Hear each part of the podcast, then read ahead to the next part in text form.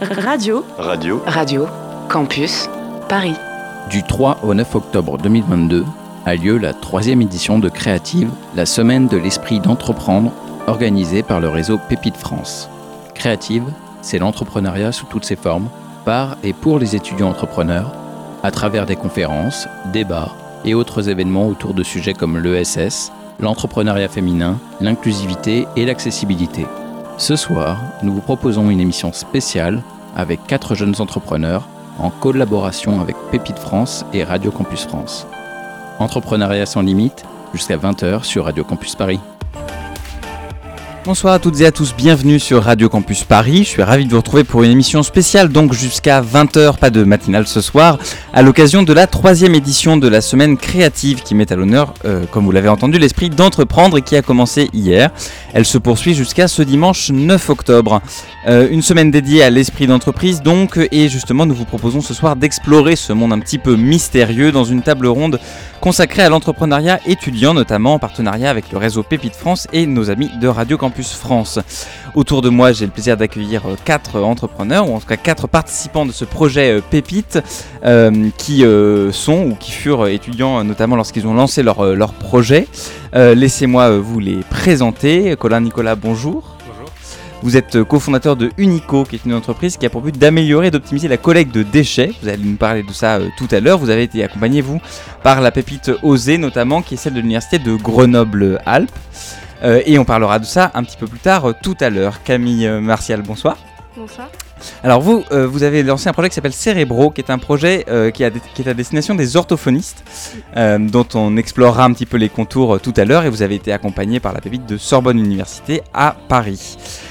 Au téléphone, Robin Sixig, bonsoir. Est-ce que vous nous entendez? Bonsoir, oui.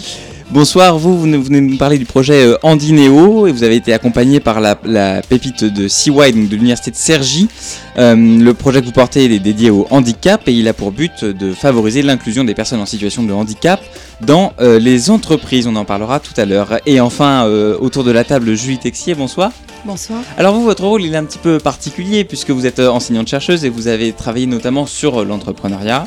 on, en, on, en, parlera un petit peu et vous êtes à l'université Gustave Eiffel de Marne-la-Vallée. C'est ça. Et je représente ici à la fois le Pépite 3EF, puisque je suis coordinatrice pédagogique du Pépite 3EF. Qui est le Pépite de Marne-la-Vallée. Exact, et Créteil. Et également euh, le collectif de chercheurs Auréligue, euh, qui s'est monté il y a bientôt deux ans. Très bien, on va parler de ça euh, dans un instant. Maintenant que les présentations sont faites, je pense que nous pouvons démarrer cet échange. Entrepreneuriat sans limite, jusqu'à 20h sur Radio Campus Paris. Alors, nous parlons esprit d'entreprise, entrepreneuriat euh, ce soir. Et alors, peut-être que pour commencer, on peut euh, essayer de définir ce que c'est, ou en tout cas, peut-être que vous pourriez nous donner votre vision à vous, euh, tant de l'entreprise que de l'entrepreneuriat, ou en tout cas, voilà, qu'est-ce que ça vous évoque de manière assez large, volontairement assez large. Peut-être commençons par vous, Julie Texier.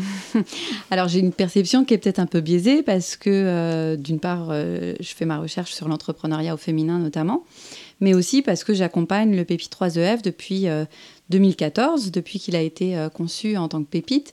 Et donc, ce que j'ai pu observer euh, aussi, c'est qu'au travers du pépite, on essaie de mettre en place un certain nombre d'actions pour euh, sensibiliser les, étudiants à, à l'esprit d'entreprendre, faire en sorte qu'ils essayent, qu'ils trébuchent, qu'ils considèrent que le fait d'être encore en études, ça leur permet d'essayer. De tâtonner, de, prendre des risques, parce qu'ils sont entourés d'un certain nombre d'enseignants, ils sont entourés de mentors, ils sont entourés de professionnels qui les sur ce parcours. Mm, on va, on va venir plus précisément à, euh, l'accompagnement en fait, qui est offert par euh, les, mhm. différents, différentes structures pépites, qui sont donc des dispositifs du ministère de l'Enseignement supérieur. qui ont pour vocation d'accompagner les étudiants dans leurs projets d'entreprise. Euh, peut-être pour rester sur le plan un peu, un peu général, euh, dans l'éther de, la définition, euh, Camille Martial, pour vous, c'est quoi Qu'est-ce qui, qu'est-ce que ça vous évoque cette notion d'entreprise? Qu'est-ce que voilà, qu'est-ce qui vous a poussé vous à, à vous dire, je vais devenir entrepreneur et je vais entreprendre? Alors la première chose qui me vient à l'idée quand on me parle d'entrepreneuriat, c'est vraiment la notion d'engagement finalement parce que c'est un engagement à la fois sur le long terme, euh, envers des, personnes qui vont suivre l'entreprise, envers nos associés. envers les personnes qui nous accompagnent. Donc vraiment, pour moi, l'entrepreneuriat est fortement lié à l'engagement. ce qui m'a donné envie de me lancer dans l'entrepreneuriat, alors déjà, ce n'était pas une envie au début, c'est vraiment le projet en lui-même qui nous a amené, mon associé et moi, à créer cette entreprise. on est vraiment parti en fait d'un besoin qu'on a identifié. Euh, dans notre pratique. Euh, moi, j'étais étudiante en orthophonie et mon associé est, orthophoniste. Et on a identifié en fait un besoin euh, de, bah, de nos collègues et de nous-mêmes.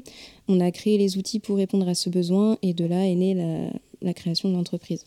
Voilà. Alors, on va détailler un peu plus tard dans cette émission vos projets aux uns et aux autres.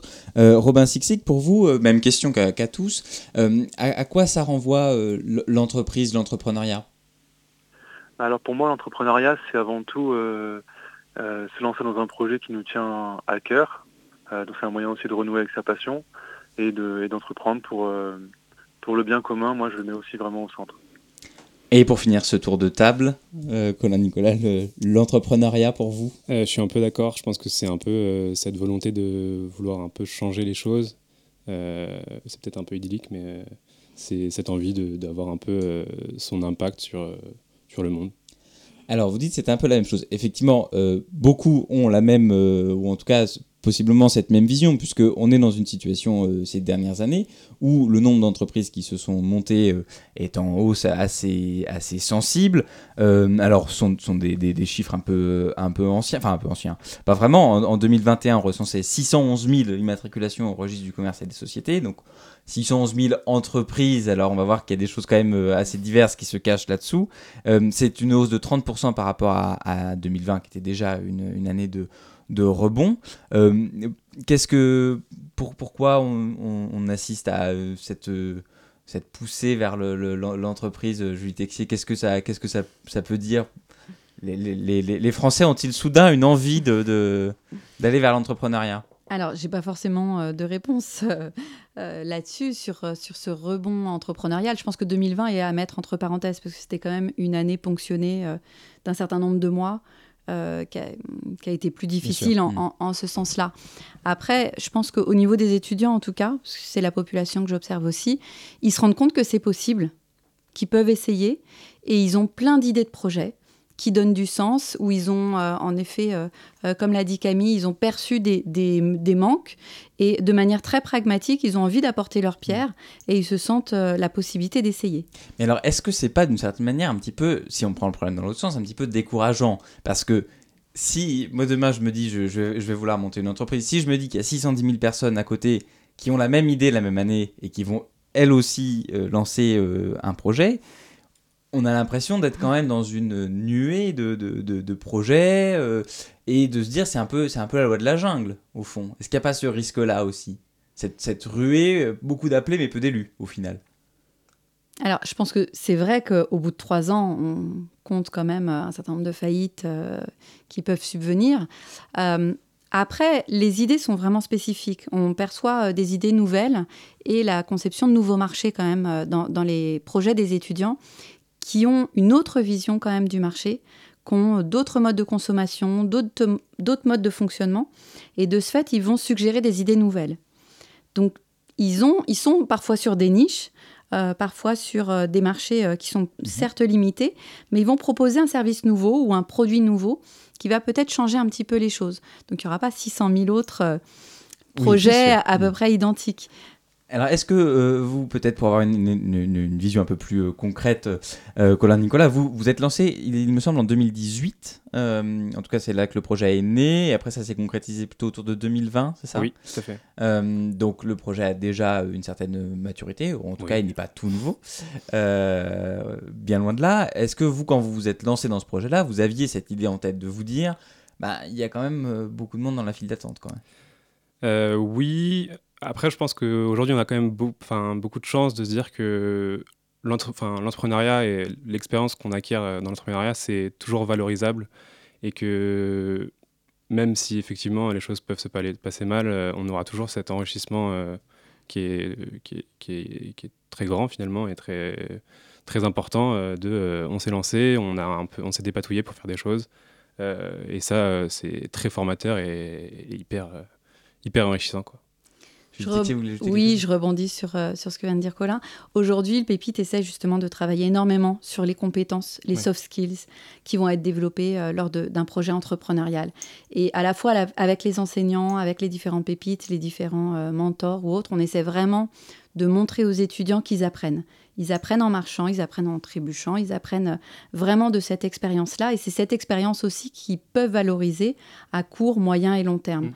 Parce qu'en effet, nous, on les suit sur plusieurs années, on a cette chance et on les voit, mais tellement changer, tellement grandir au travers de ce projet, changer de posture, de la posture d'étudiant à vraiment la posture de, chef d'entreprise. Parfois, on en a qui ont déjà embauché euh, un certain nombre de, personnes, euh, qui se développent énormément.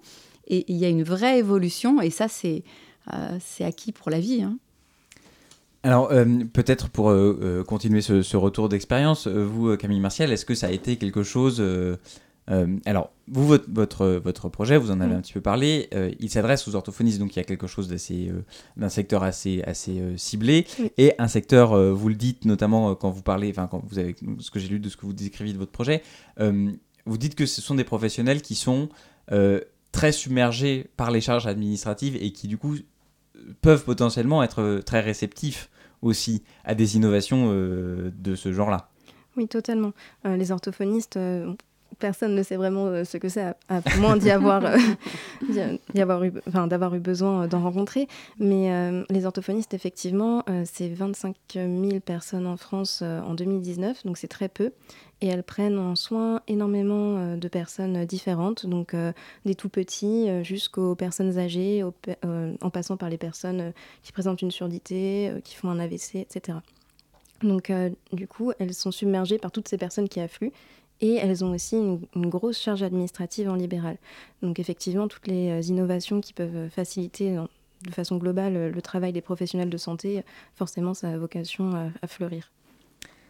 Effectivement, on, sent que le domaine aussi de la santé, ou en tout cas de, ce secteur au sens très large, euh, tant de la santé que aussi euh, euh, de l'exclusion ou euh, euh, de ces secteurs qui ont une, sorte de plus-value sociale entre guillemets. Alors je ne sais mhm. pas si le terme est tout à fait approprié, mais sont assez assez facteurs de d'entreprise.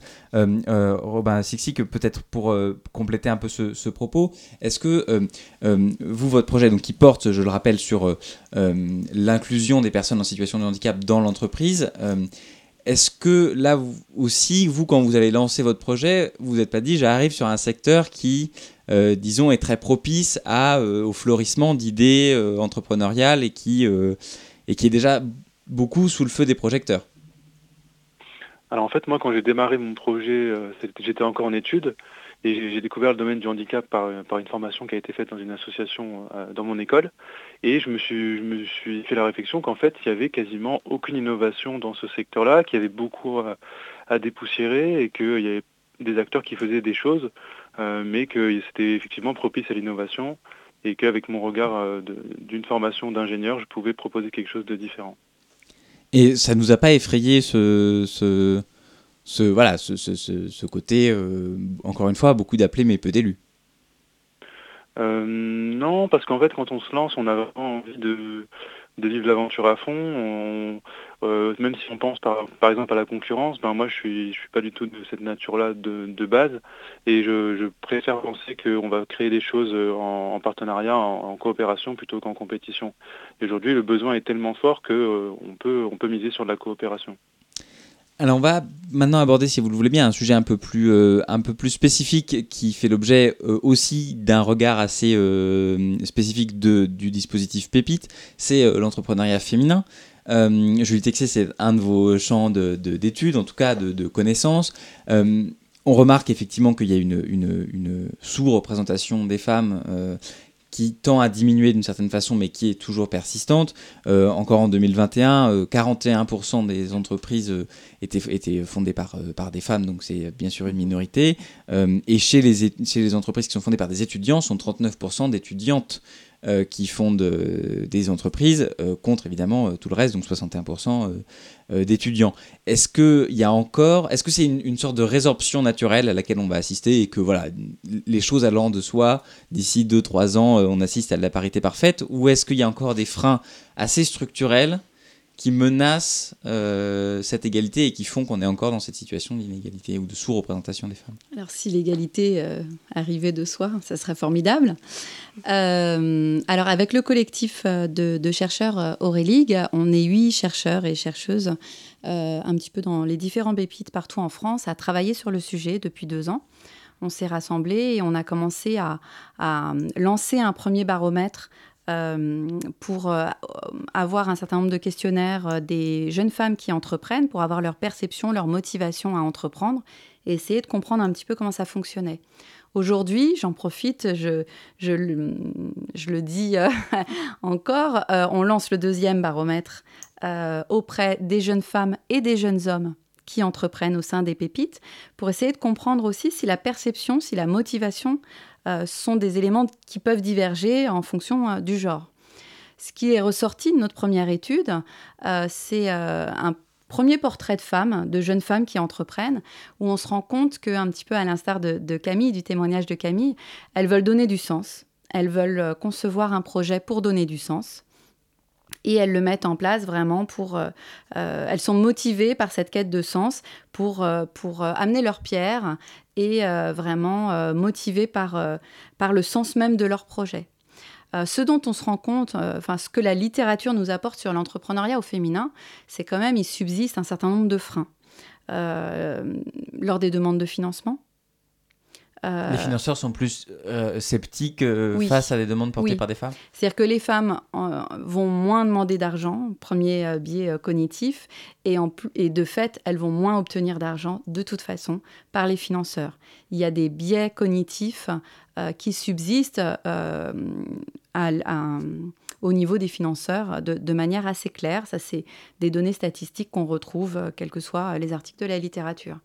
Donc il, subsiste quand même encore un certain nombre de freins, un certain nombre de stéréotypes, un certain nombre de difficultés. On se rend compte aussi qu'il est fondamental, et ça je pense que nos entrepreneurs peuvent en témoigner, de faire réseau lorsqu'on entreprend. C'est ce qu'on essaie de mettre en place aussi dans les différents pépites d'Île-de-France et, en France d'une manière générale.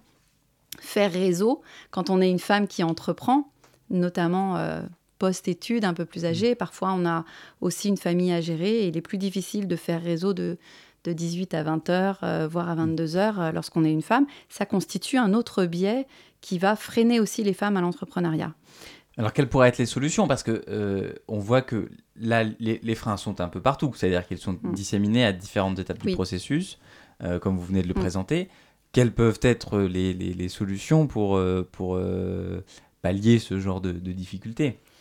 Alors, bon, je n'ai pas euh, de solution miracle, malheureusement, euh, si ce n'est que la semaine dernière, euh, j'étais à la région, qui la région Île-de-France, qui aujourd'hui réfléchit justement à développer, faire des assises de l'entrepreneuriat au féminin et avait rassemblé les acteurs de l'entrepreneuriat au féminin.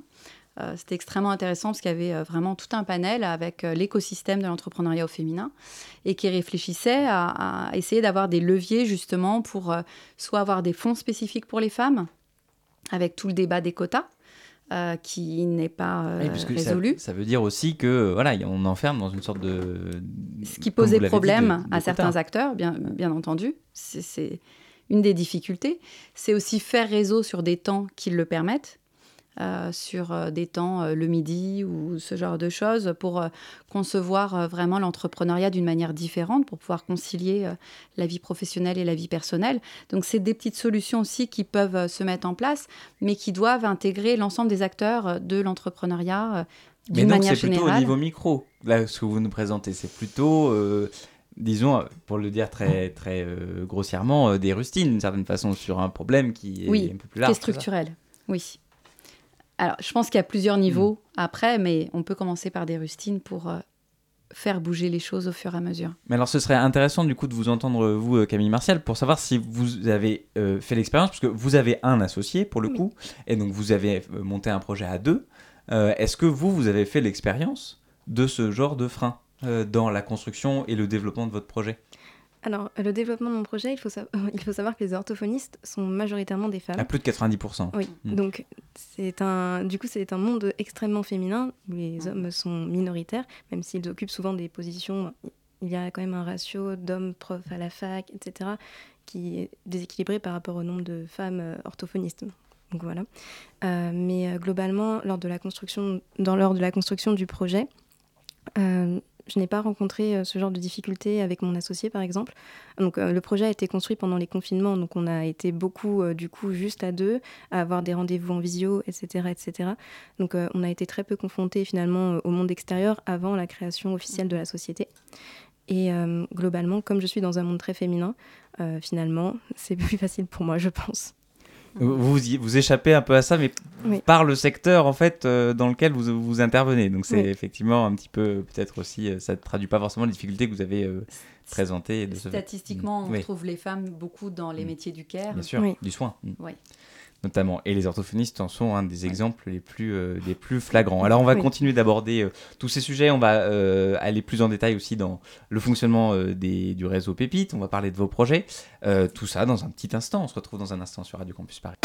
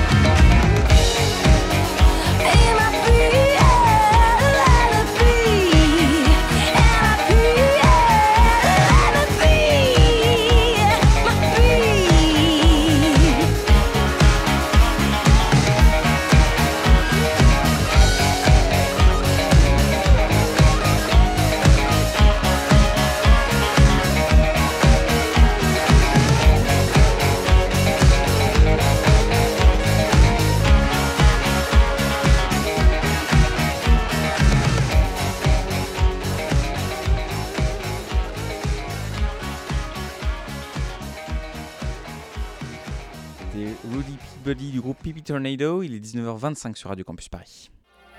Entrepreneuriat sans limite, jusqu'à 20h sur Radio Campus Paris. De retour sur Radio Campus Paris pour parler entrepreneuriat à l'occasion de cette troisième édition de la semaine créative qui est dédiée à, l'esprit d'entreprise, notamment à, l'entrepreneuriat étudiant. Euh, peut-être que nous pouvons parler euh, maintenant des projets euh, qui sont portés par nos, invités. Peut-être en, reprenant avec vous, Colin Nicolas, donc vous, votre, votre projet, il est centré sur les déchets et donc sur l'amélioration de la collecte. Euh, est-ce que vous pourriez nous en dire un peu plus, nous dire un peu d'où c'est né et en quoi ça consiste aujourd'hui? Tout à fait. Alors, Unico, du coup, notre projet qui est né, donc, on va dire, en 2018 par l'intermédiaire d'un cours étudiant où on devait simuler une, création d'entreprise.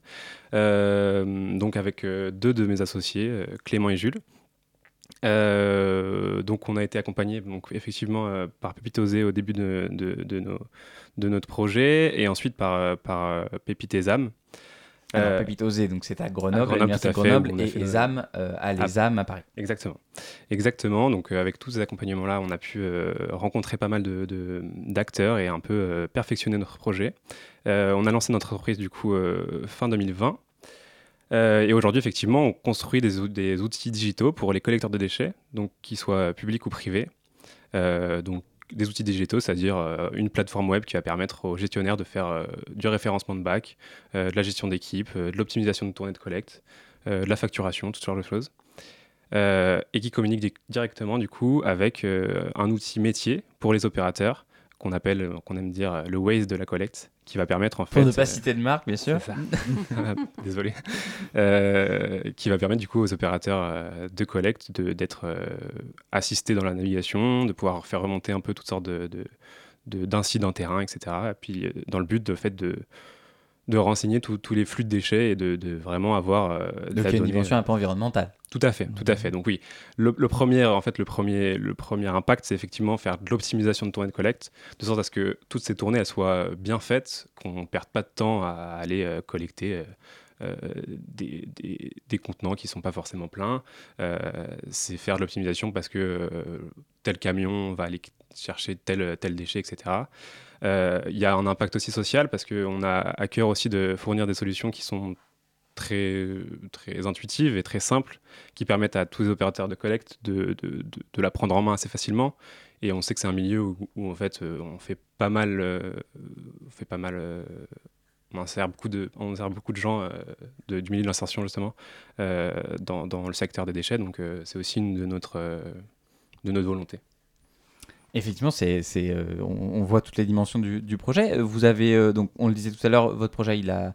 Il a maintenant un an et demi, enfin on l'a créé depuis un an et demi. Ouais. Et donc vous avez euh, quelle taille à peu près voilà, Aujourd'hui on a une... Du... Ouais, on, a, ouais, on a la chance de, d'être allé assez vite. Aujourd'hui on a une trentaine de structures clientes. donc, comme je disais, aussi, aussi bien publiques que, que, que, que privées, donc des métropoles, des petites communautés de communes, des privés comme des grands groupes et des petites startups. Euh, on, est, euh, on est 14 sur le projet, donc euh, enfin on, est, maintenant on est 14 dans l'équipe, donc ouais c'est un, projet qui, qui, marche plutôt bien. Effectivement, vous avez, vous avez grandi. Depuis la pépite, ouais, effectivement, on, a la chance d'avoir pas mal évolué. Depuis, du, le, depuis le cours, moi je retiens que c'est à la suite d'un cours oui, tout à fait, sur l'entrepreneuriat, la, prof que je suis. Mais alors, on va, ça. on, va, on va y venir sur la question des, de, de l'université puis du lien avec le monde étudiant, parce qu'il y a, y a, y a il y, a, une question quand même qui se pose. Est-ce que, pour être un peu l'avocat du diable, est-ce que c'est vraiment à l'université de faire des entrepreneurs? Alors, je pense qu'on ne fait pas des entrepreneurs parce que les étudiants le sont, mais en revanche, on les autorise à se rêver entrepreneurs.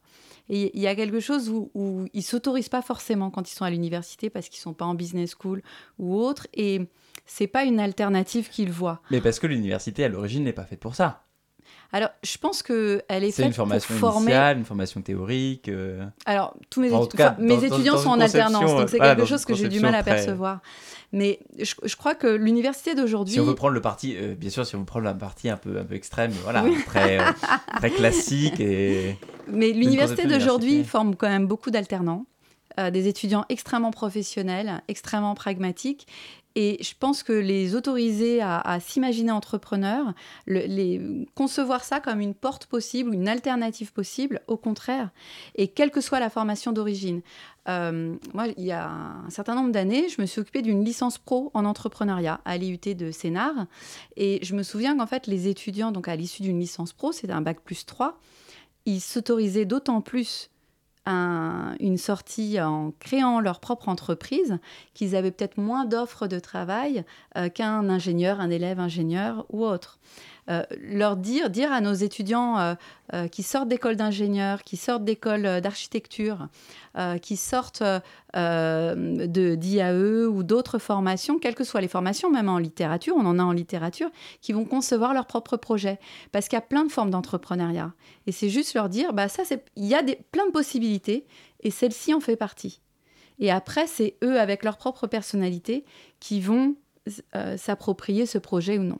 Alors pour euh, rester dans, dans, dans euh, l'évocation de, des, projets qui ont pu être, être menés en lien notamment avec avec Pépite et donc l'accompagnement qui est proposé par ce dispositif du ministère de l'Enseignement supérieur. Peut-être que vous, euh, Robin Sixic, Robin pardon, vous pourriez nous, nous, dire un petit peu. Vous, c'est un autre secteur. C'est quand même un, secteur un peu différent. Il y a une dimension un peu, enfin, sociale. C'est d'ailleurs euh, la plus importante euh, puisque vous, votre projet, il vise à accompagner ou en tout cas favoriser l'insertion professionnelle des personnes en situation de handicap.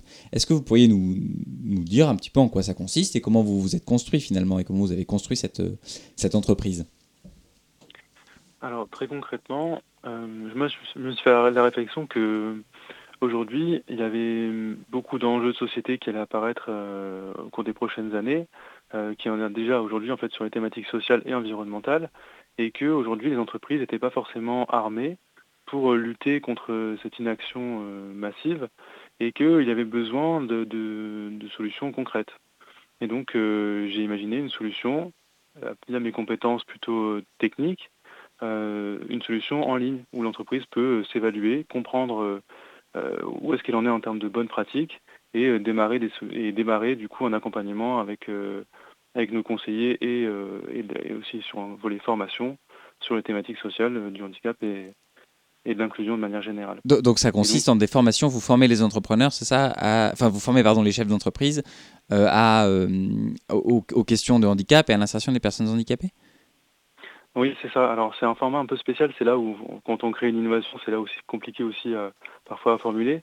Nous, on lance en fait des programmes d'accélération pour les entreprises, où en fait on va accompagner les équipes dirigeantes, mais aussi les équipes RH, à comprendre finalement ben, comment, euh, euh, comment communiquer sur le handicap, comment recruter, comment accueillir, et, et en comprenant exactement bah, les parties prenantes de l'entreprise, qu'est-ce qu'il faut faire pour les accompagner dans ce changement qui est positif. Et donc ça, ça donne des entreprises qui sont davantage euh, prêtes à accueillir des personnes handicapées dans leurs équipes? C'est ça. Je, je Il y a une pression légale qui est un peu plus forte depuis quelques années. Oui, il y a un taux, euh, pour le, le, le, dire euh, euh, de manière plus explicite, il y a effectivement un taux euh, qui doit être respecté de, travailleurs handicapés dans chaque entreprise, qui est de 6% de mémoire, mais, euh, mm. mais qui du coup n'est pas dans la réalité nécessairement atteint. Peut-être pour, pour préciser un petit peu l'accompagnement que propose Pépite, alors il est en lien avec on parlait de légal, avec une, euh, disons une construction euh, juridique ou statutaire qui est ce statut national d'étudiant entrepreneur.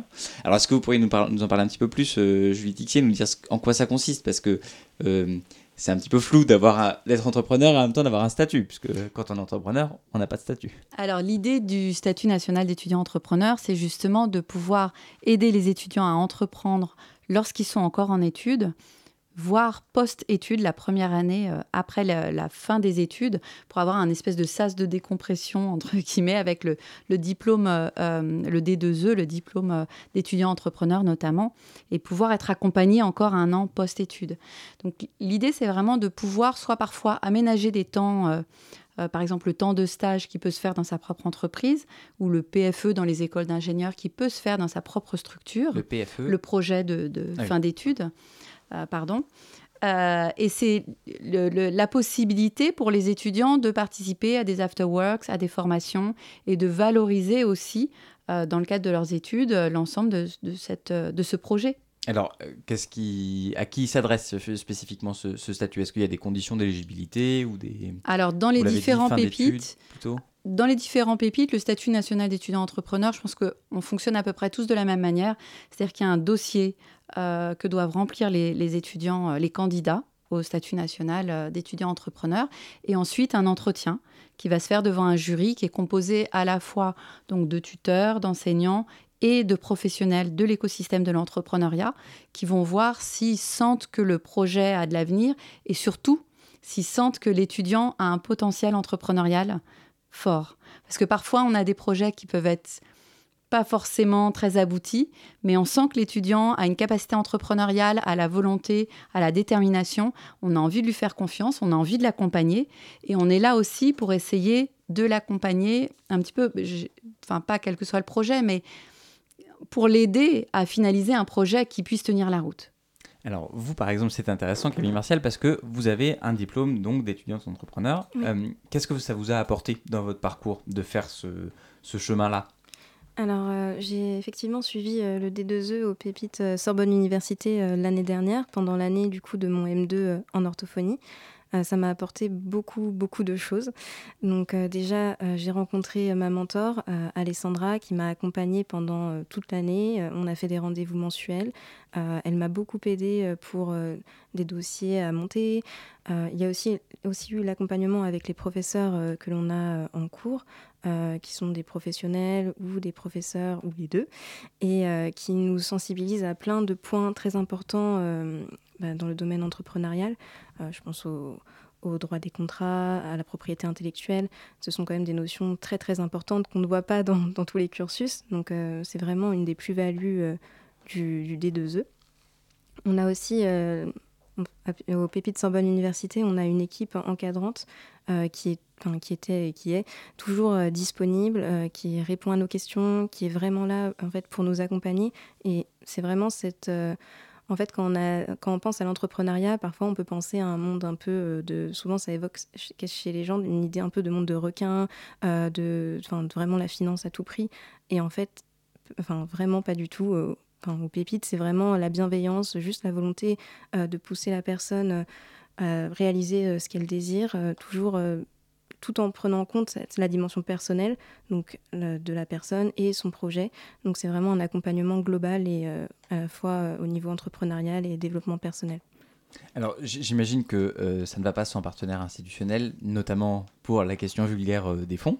Est-ce que Pépite a des partenaires institutionnels que ce soit, je sais pas, peut-être, je sais pas, la la, BPI ou des, acteurs qui, sont, qui sont installés dans ce, dans ce, dans ce milieu-là. Enfin, Est-ce que, est que Pépite est simplement un accompagnement sur comment on entreprend ou est-ce qu'il y a aussi quelque chose derrière qui est assez concret et qui peut mettre en relation directement les entrepreneurs avec des personnes qui peuvent être capables de, de, de s'occuper des aspects un peu matériels de la chose? L'un ou l'autre Alors, euh, je pense qu'il y a plusieurs choses. Euh, Pépite a, des partenaires institutionnels, bien sûr. Vous avez cité la BPI, en effet. Euh, Pépite France, euh, la région Île-de-France, bien entendu, qui nous soutient énormément. On a d'ailleurs un dispositif euh, Pépite Startup qui permet pour des étudiants sélectionnés de passer six mois à Station F avec un programme d'accélération. Station F qui est, un, qui est le plus grand incubateur d'Europe. donc qui, leur permet vraiment d'accélérer leur projet et qui, qui porte vraiment ses fruits. Euh, mais au-delà de ça, les étudiants euh, vont avoir une certaine euh, reconnaissance, vont avoir un accès à, un réseau spécifique avec un carnet d'adresses et, et, vraiment l'écosystème local qui va leur permettre de, trouver des partenaires. C'est-à-dire que Pépite va pas être source de financement. Il y a parfois des bourses. Je tiens quand même à le Parce que c'est un peu le nerf de la guerre, pardon de poser la question. C'est le nerf de la guerre, c'est vrai. Mais si les étudiants viennent uniquement pour recueillir des fonds, c'est pas ce qu'ils vont trouver euh, nécessairement. C'est pas l'objet initial de Pépite. En revanche, il y a quand même des systèmes de bourse parfois. Il y a des systèmes aussi de prix, de, concours qui permet ensuite de faire effet de levier et de, lever euh, d'autant plus de fonds. Après, on va plutôt les former, les aider à trouver ces partenaires. On fait aussi des, des, euh, des, simulations de levée de fonds pour pouvoir les aider ensuite à, à, aller chercher de l'argent par la suite peux rebondir. bien je suis sûr, tout à fait d'accord euh, sur. Euh, c'est beaucoup en fait de, mise en relation. Euh, on a eu aussi un prix Pépite Booster qui nous a permis aussi de, de, faire une étude de marché, enfin de, de, de, pouvoir payer une étude de marché, des mises en relation pour des prêts d'honneur. effectivement, et sur les incubateurs aussi, des mises en relation pour, pour avoir des places dans les incubateurs. c'est beaucoup, beaucoup d'accompagnement et beaucoup de, de, vraiment de meilleures relations qui sont très, très utiles. Quoi. Alors on va euh, euh, passer à la, prochaine partie de, cet échange. On va parler euh, aussi de, voilà, de, la suite de Pépite, de ses évolutions un peu, parce qu'il est né en 2014. En tout cas, le réseau national est né en, 2014. On va parler d'un peu autre chose aussi. dans un petit instant. On se retrouve après une courte pause musicale.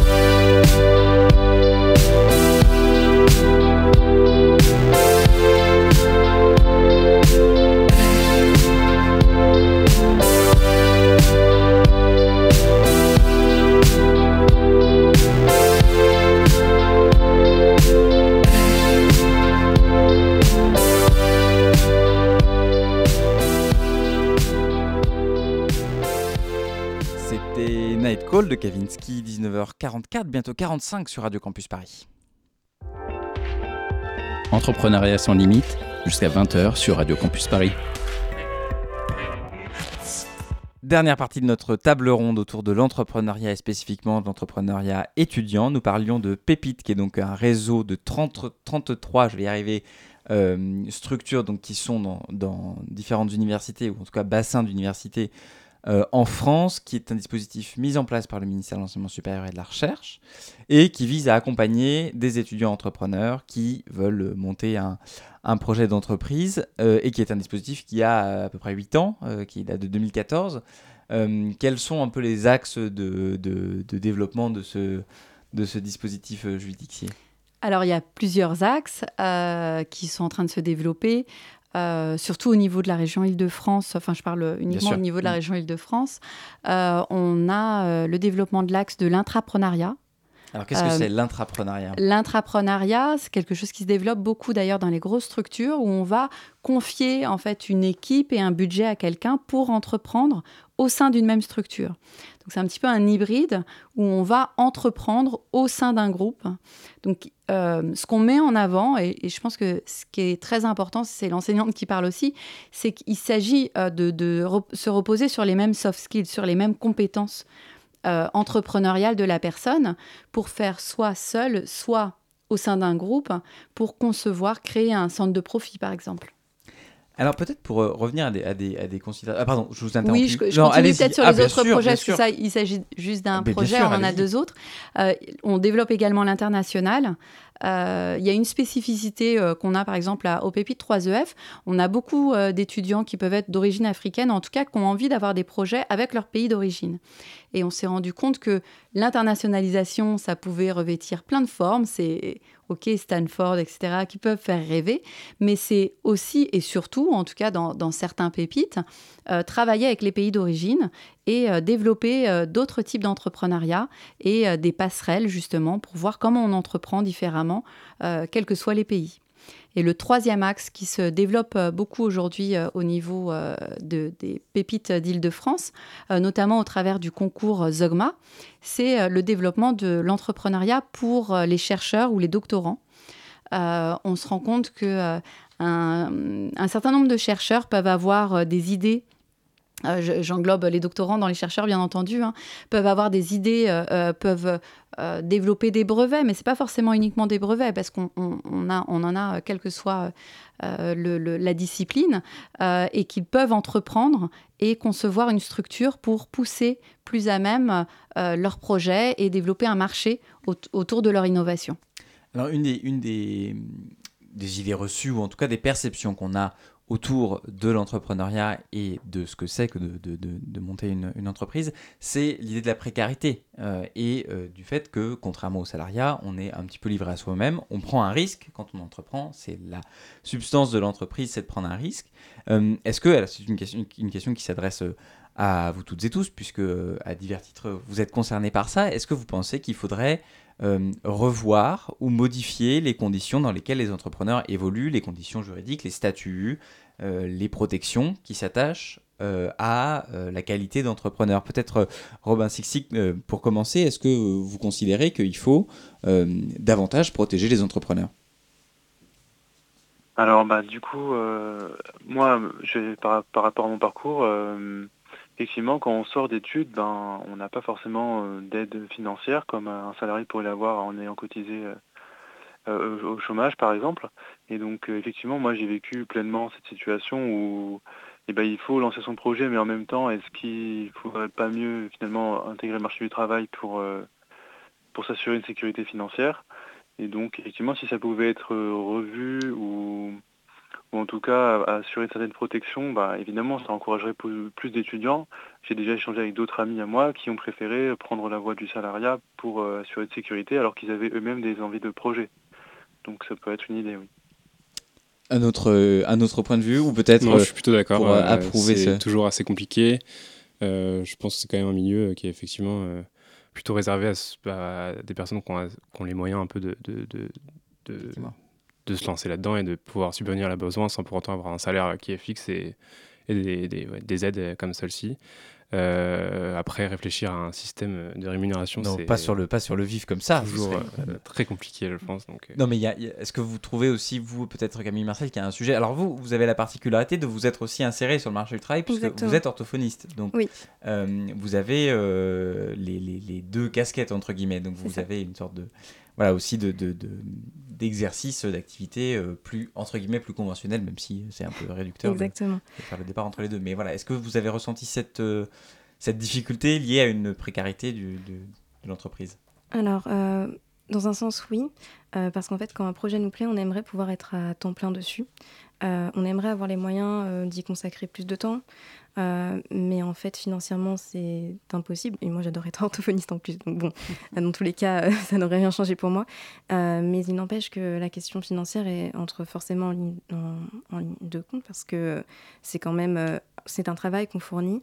Euh, moi, par exemple, euh, cette année, mon associé et moi, nous travaillons trois jours par semaine en tant qu'orthophoniste et le reste du temps, c'est-à-dire le jeudi, le vendredi, le samedi et le dimanche, et parfois le soir euh, après le travail, en fait, on est sur la société.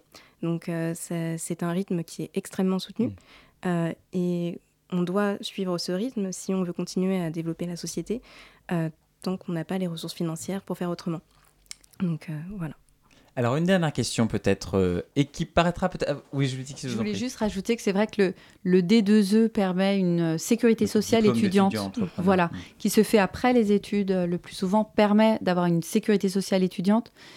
On essaye de, de prolonger au maximum... Un statut étudiant qui est donc un statut de sécurité sociale. Voilà, un statut un petit peu protecteur, mais on n'a pas encore de financement et c'est vrai que ça peut... On le voit, nous, sur nos étudiants qui commencent à entreprendre et qui parfois doivent arrêter par souci financier mm. euh, évident. Ce qui est aussi facteur d'inégalité parmi les gens qui voudraient se lancer. Tout à fait. Euh, une dernière question un petit peu provocatrice volontairement pour euh, conclure cet échange fort riche. Est-ce que, là on a parlé de projets qui sont socialement assez engagés, qui sont tournés vers l'accompagnement des orthophonistes, donc on est dans les métiers du soin, euh, vers la collecte des déchets, donc il y a une préoccupation environnementale très forte, vers l'inclusion des personnes en situation de handicap. Là encore, on est dans, une, dans un impact social, comme on dit aujourd'hui, euh, assez, assez marqué. Est-ce qu'au fond, le développement de euh, ces entreprises et de ces projets d'entrepreneuriat engagés, c'est pas une façon de marchandiser l'engagement, au fond au détriment de formes d'engagement associatives, bénévoles, qui sont un petit peu différentes, ou d'adhésion à une démarche plus politique, de modification des institutions, parce que la question des travailleurs handicapés, c'est une question politique. La question de la collecte des déchets, ce sont des gestions mhm. municipales ou intercommunales. Euh, idem pour les professionnels de santé qui sont encadrés par l'assurance maladie. Est-ce qu'au fond, est-ce qu'il n'y a pas un grignotage euh, du champ de l'engagement? C'est de l'entrepreneuriat social. Mais ça reste de l'entrepreneuriat, c'est ma question. C'est vrai, c'est vrai. Après, euh, alors moi je suis, complètement subjective par rapport à ça. je trouve ça toujours positif quand l'entrepreneuriat devient social. Et, on est ravis de voir nos étudiants le faire parce qu'il y a une vraie tendance quand même assez forte dans, statistiquement, hein, quand on, regarde les projets de nos étudiants, ils sont à vocation environnementale et sociale pour une grande majorité d'entre eux. Donc ce qui est aussi peut-être un chemin positif, c'est-à-dire que quand on leur donne la possibilité d'entreprendre, c'est ce chemin-là qu'ils prennent. Je préfère regarder les choses dans ce sens-là. Votre avis euh, Je pense que la majorité, enfin la majorité, je ne saurais pas dire, mais en tout cas, pour, pour notre part, euh, Clément, Jules et moi, on, s'est lancé quand même pour l'impact. Euh, après, effectivement, au bout d'un an et demi, il y a toujours un peu ce, doute, on va chercher le profit et puis l'impact passe un peu à, côté. mais on se force quand même assez souvent à se dire que pourquoi on le fait et, et que notre combat, c'est pas effectivement d'aller forcément chercher un client euh, et un gros contrat ou, euh, d'aller chercher des fonds, etc. Euh, mais qu'on peut avoir une utilité et je pense que qu'en s'entourant bien, et eh ben, on peut trouver des gens qui vont nous, motiver à, justement le faire pour une bonne raison et avoir vraiment un, sens à un combat qui n'est pas forcément que financier. Quoi. Robin un avis sur la question de, de l'entrepreneuriat engagé et de son, de son caractère précisément engagé par rapport à d'autres formes peut-être plus pures d'engagement? Moi, je pense qu'il faut pas, euh, il faut pas, euh, enfin, je veux dire, l'entrepreneuriat, c'est une voie évidemment pour s'engager, mais euh, il faut pas non plus stigmatiser ceux qui entreprennent d'une autre, enfin, pour un volet moins social. Oui, entreprendre, c'est déjà entreprendre, c'est surtout faire, de, faire de l'argent. De, de, mérite. Voilà, il n'y a, a, pas moins de mérite, c'est juste un choix de vie, et il y en a beaucoup qui, qui se lancent dans l'entrepreneuriat justement pour avoir cet impact c'est une, c'est effectivement une, façon de voir la chose et puis de rappeler effectivement que le, but d'une entreprise euh, est voilà, c'est de toute éternité, c'est de faire du profit. Donc euh, l'impact est peut-être une, un ajout sur le gâteau, une sorte de plus-value. Alors, euh, alors pas forcément. Camille Martial, oui. Je rebondis pas forcément. Euh, parfois, le but d'une entreprise peut être aussi social et on le montre aussi maintenant avec l'apparition des statuts d'entreprise à mission. Alors ça, c'est une innovation qui a trois ans, je crois. la, loi Pacte a introduit ces, ces, fameuses entreprises à mission qui se donnent un objectif qui est parallèle à leur objectif premier, qui est bien évidemment de réaliser une économie ou de faire un... Ah non, enfin qui est parfois pas pareil, parfois qui est premier aussi. Alors oui, euh, il, n'en demeure pas moins que dans le, dans le code civil, une entreprise, c'est une société, c'est une, un groupement qui fait, qui fait, qui fait du, qui est là pour réaliser un bénéfice. Mais, mais, mais euh, c'est, ça, ça n'est pas exclusif. Euh, c'était le but de ma question. Ça n'est pas exclusif d'un, voilà, d'un but, d'un but social. Bien sûr, oui, oui. Bon, Camille Martial, un avis sur la question? Oui. Pour conclure Pour conclure, alors je, pense que l'entrepreneuriat, dans mon cas, euh, j'aurais pu, par exemple, m'engager dans une association, euh, faire du bénévolat, etc. Mais en fait, quand on a créé l'entreprise, euh, finalement, c'était parce qu'on pouvait développer exactement ce qu'on voulait, de la façon dont on le souhaitait, sans limite de qui que ce soit, et vraiment dans une optique en fait d'améliorer la qualité des soins. Et la liberté qu'on a actuellement en étant deux, euh, on ne l'aurait pas eu dans une association ou dans euh, une entreprise qui existait déjà. Et c'est pour ça qu'on a créé euh, cette entreprise. et il faut savoir aussi que, par exemple, je pense que je ne suis pas la seule, et mon associé non plus, nous, c'est du travail largement plus de 35 heures par semaine, non rémunéré depuis plus de deux ans et demi. donc, je pense qu'au niveau bénévolat, c'est quand même. Vous avez donné. voilà, c'est finalement. Et en fait, on est pas dans cette optique de faire du profit, parce qu'en plus, nous, on est dans le champ de la santé. Donc, euh, en fait, on crée les outils pour améliorer la pratique des orthophonistes, pour, in fine, améliorer la qualité des soins des patients. Et euh, c'est vraiment dans cette optique euh, qu'on s'est engagé. Donc, c'est un engagement, d'accord, dans une société. Donc, bien sûr qu'une société a pour but de faire du profit, des bénéfices, mais ces bénéfices, finalement, sont directement réutilisés pour reproduire des outils pour les patients. Donc, je pense qu'on ne peut pas totalement opposer euh, l'engagement, euh, l'engagement euh, bénévole, parce qu'en fait, quand on crée une entreprise, il y a toujours du bénévolat au moins au début. Et avec tous les risques que cela importe, pas vraiment de situation sociale. Nous, on travaille, mais on n'est pas salarié de notre entreprise. Donc ça fait que bah, tout ce qui est protection sociale, on a un emploi à côté qui nous l'offre, mmh. mais sinon, on n'en aurait pas.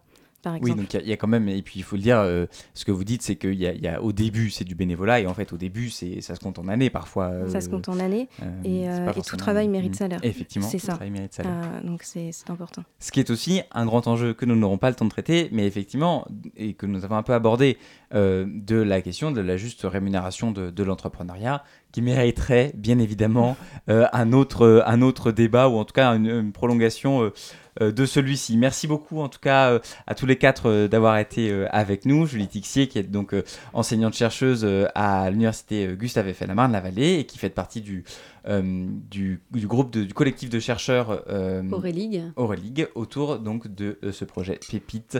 Et vous avez une gourde du Pépite 3EF qui est le Pépite de l'université Gustave Eiffel à Marne-la-Vallée. On est en radio, c'est visuel, mais je, je, le décris à nos auditeurs. En tout cas, merci beaucoup. Merci Colin Nicolas. Donc votre projet euh, Unico, c'est ça Tout à fait, merci. Euh, pour la collecte de déchets. Euh, c'est donc l'entreprise que vous avez fondée il y a un an et demi déjà avec vos associés, en lien donc avec Pépite. Camille Martial, votre projet lui s'appelle Cérébro et vise à faciliter le travail des orthophonistes qui font un métier formidable. Et, et, qui sont justement un peu submergés par le travail administratif. Et donc l'innovation est là pour leur simplifier la vie. En tout cas, c'est ce qu'on souhaite à votre, à votre projet. Et vous, Robin Sixic, votre projet Andineo, a la noble mission euh, de favoriser l'inclusion des personnes en situation de handicap. Merci beaucoup à vous également d'avoir été avec nous. Fin de cette émission. Euh, dans une poignée de secondes, il sera 20h. Vous écouterez une émission qui s'appelle Charbons Ardents, émission féministe sur la question du consentement sur Radio Campus Paris. À 21h, c'est Boîte Noire autour du blues. Merci beaucoup à toute l'équipe de Radio Campus Paris, euh, à la coordination Marie Leroy, direction des programmes Philippe Fischer réalisation de Jefferson Roussy et euh, responsable technique Jonathan Carras. Merci beaucoup à tous. Très belle soirée sur Radio Campus Paris. Dans une poignée de secondes, il sera 20h. Merci.